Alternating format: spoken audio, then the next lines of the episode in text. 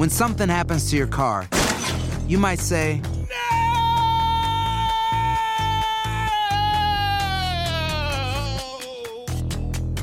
My car. but what you really need to say is something that can actually help. Like a good neighbor, State Farm is there. And just like that, State Farm is there to help you file your claim right on the State Farm mobile app. So just remember, like a good neighbor, State Farm is there. State Farm, Bloomington, Illinois.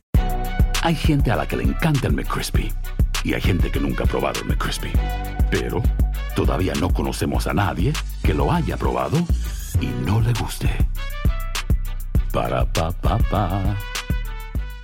Boost Mobile tiene una gran oferta para que aproveches tu reembolso de impuestos al máximo y te mantengas conectado. Al cambiarte a Boost, recibe un 50% de descuento en tu primer mes de datos ilimitados. O, con un plan ilimitado de 40 dólares, llévate un Samsung Galaxy A15 5G por $39.99. Obtén los mejores teléfonos en las redes 5G más grandes del país. Con Boost Mobile, cambiarse es fácil. Solo visita boostmobile.com. Boost Mobile, sin miedo al éxito. Para clientes nuevos y solamente en línea, requiere AroPay. 50% de descuento en el primer mes requiere un plan de 25 dólares al mes. Aplican otras restricciones. Visita detalles.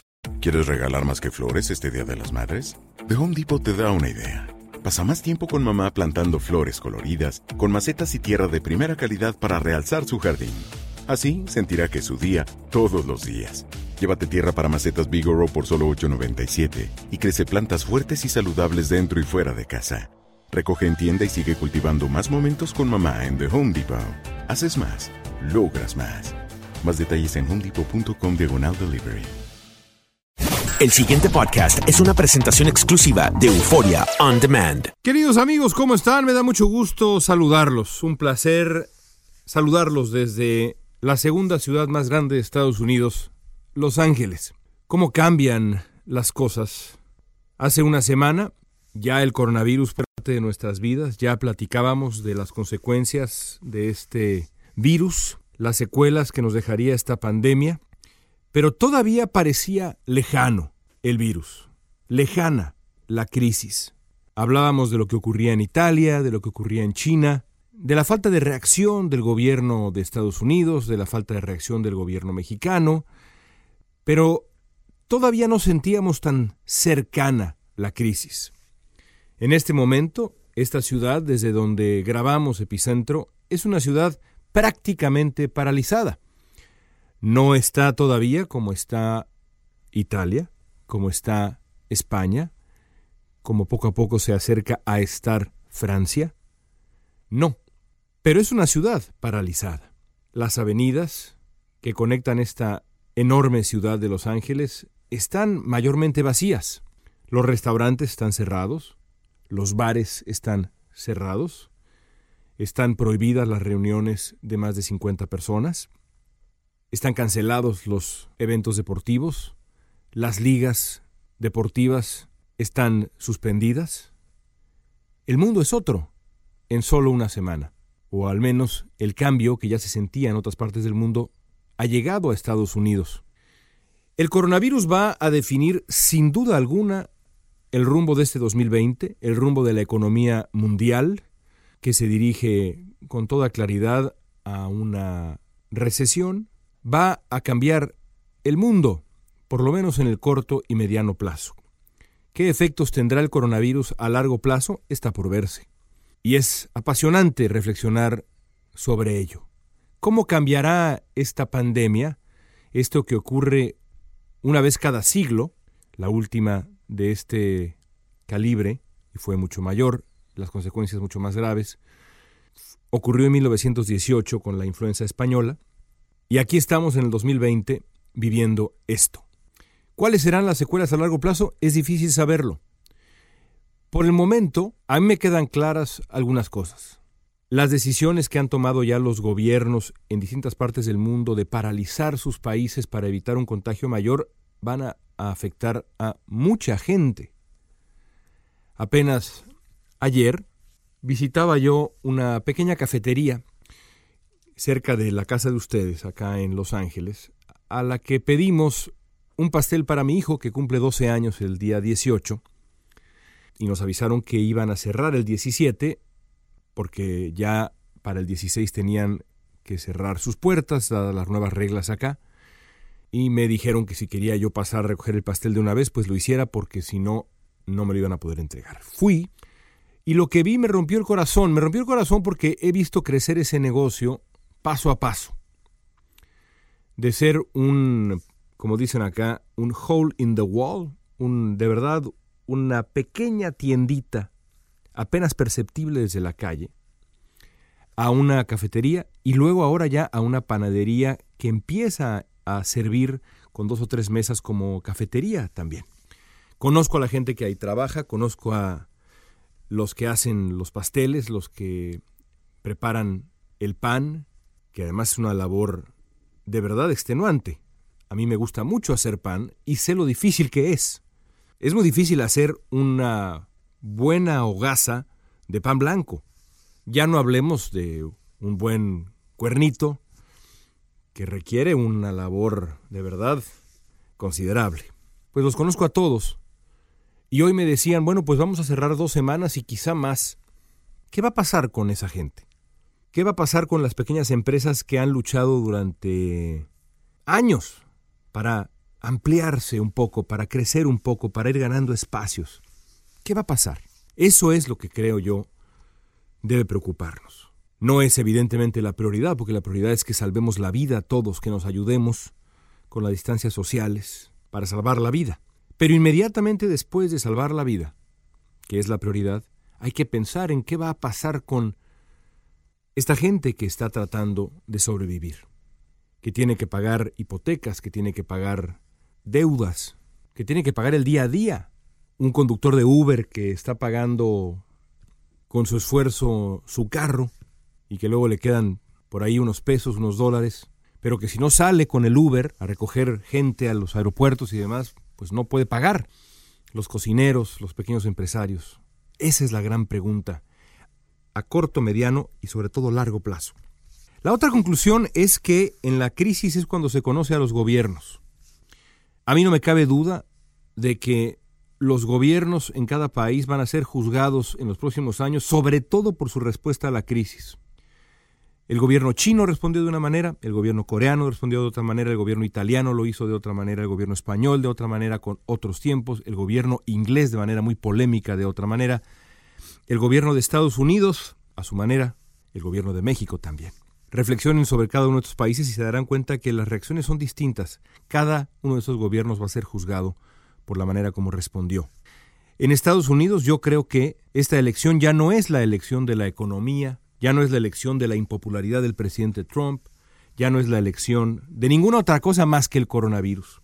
Creo que a Donald Trump se le va a juzgar por la manera como ha reaccionado él y su gobierno frente al coronavirus. Y ha reaccionado muy mal. Al principio Trump se dedicó a minimizar la amenaza de la epidemia, se dio el lujo de acusar a los demócratas de haber creado este engaño de la epidemia, acusó a la prensa de ser alarmista, minimizó, minimizó, minimizó. Se tardó en reaccionar. Tiempo atrás canceló la oficina de atención a pandemias de la Casa Blanca porque la había fundado Barack Obama, entre otras razones, evidentemente. Después, se tardó en comunicar de manera eficaz, y todavía no lo ha hecho, en dar el ejemplo, antes que guardarse y comunicar a los estadounidenses el ejemplo correcto, Trump salió y saludó de mano a medio mundo como para desafiar las recomendaciones de su propio gobierno, de sus propios expertos y de los expertos externos. A Donald Trump se le juzgará por eso. No cabe duda que se le juzgará por eso. Y qué bueno que así sea. Ganará o perderá la reelección desde su respuesta al coronavirus y me parece que la perderá. Todo puede pasar, pero me parece que la perderá porque todo indica, de acuerdo con la curva de progresión, que Estados Unidos va a enfrentar una crisis severa, que si no pudo haberse evitado, sí pudo haber sido menor, con un presidente que tomara las riendas a la hora correcta y de la manera correcta. En México ha ocurrido algo impensable. Ni el crítico más severo de Andrés Manuel López Obrador podría haber imaginado lo que ha sucedido. Cuando todos los expertos del planeta Tierra recomiendan distancia social, recomiendan prudencia, le piden a los adultos mayores de 65 años de edad que se mantengan aislados, sobre todo aquellos con condiciones médicas previas, como por ejemplo afecciones cardíacas, el presidente de México hace exactamente lo contrario. Las imágenes que vimos todos el fin de semana rebasan cualquier capacidad de comprensión.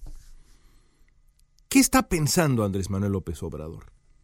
¿De verdad qué está pensando? ¿Qué justifica ese video que queda para la historia, en donde está el presidente de México rodeado de gente que lo besa y luego él toma a una niña y la besa, eh, de manera particularmente grotesca, por cierto, en la mejilla, cuando alguien se la acerca. ¿Qué está pensando López Obrador?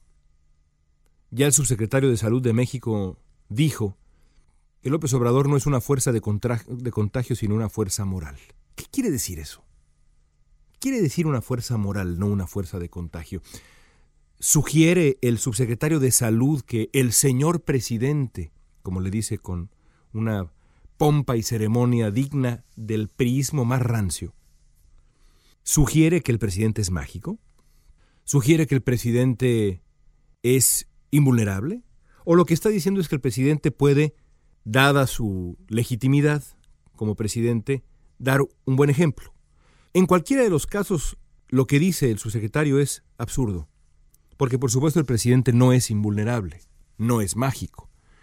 Y si se tratara de predicar con el ejemplo, no tiene que predicar con el ejemplo de la cercanía, de los besos, los abrazos y demás. Tiene que predicar con la responsabilidad de guardarse y explicarle a la gente en México que lo correcto ahora es ser prudente. No es lo mismo la pandemia del coronavirus que la reacción de Winston Churchill durante la Segunda Guerra Mundial. No se trata de salir a pasearse por las ruinas. Son dos cosas completamente distintas. Si se trata de inspirar a la gente, hay que hacerlo con el ejemplo, con la responsabilidad, demostrando que el presidente en Estados Unidos, en México y en otras partes del mundo entiende a cabalidad lo que está en juego. Y lo cierto es que el presidente de México no ha transmitido eso.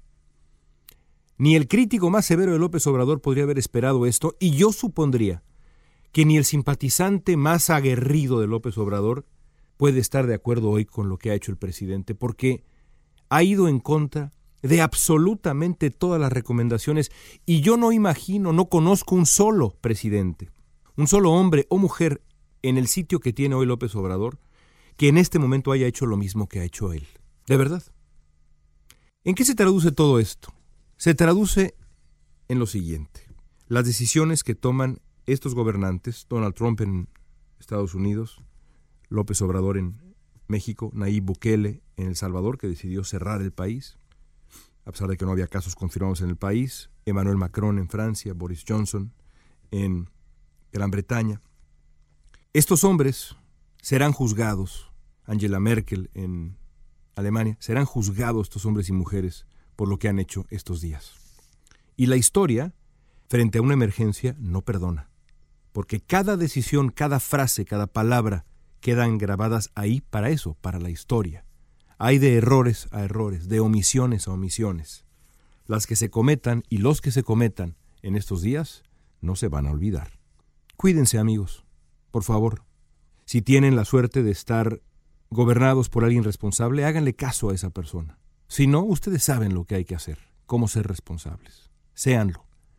Porque desde la responsabilidad, la inteligencia, la sensatez, el cuidado, es que saldremos todos juntos de esta, que no ha sido fácil.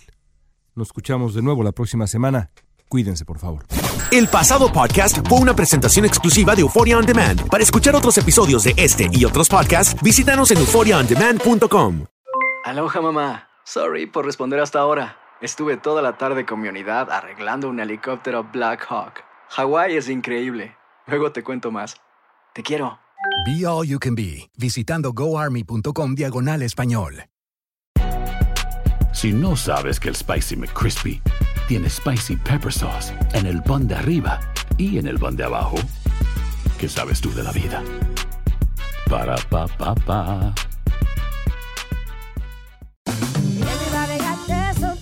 La venta para amigos y familiares de JCPenney está de vuelta. Desde lunes ahorra 30% extra en artículos por toda la tienda. Esos son ahorros adicionales por encima de nuestros precios bajos. Dile a tus amigos, ven con tu familia y ahorren en grande. No olvides, ya se acerca el Día de las Madres. Y tenemos todo lo que mamá quiere: joyería, belleza, salón y tarjetas de regalo. JCPenney, vale la pena. Cupón válido del 29 de abril al 5 de mayo en selección de estilos. Aplican exclusiones. Detalles en la tienda jcp.com.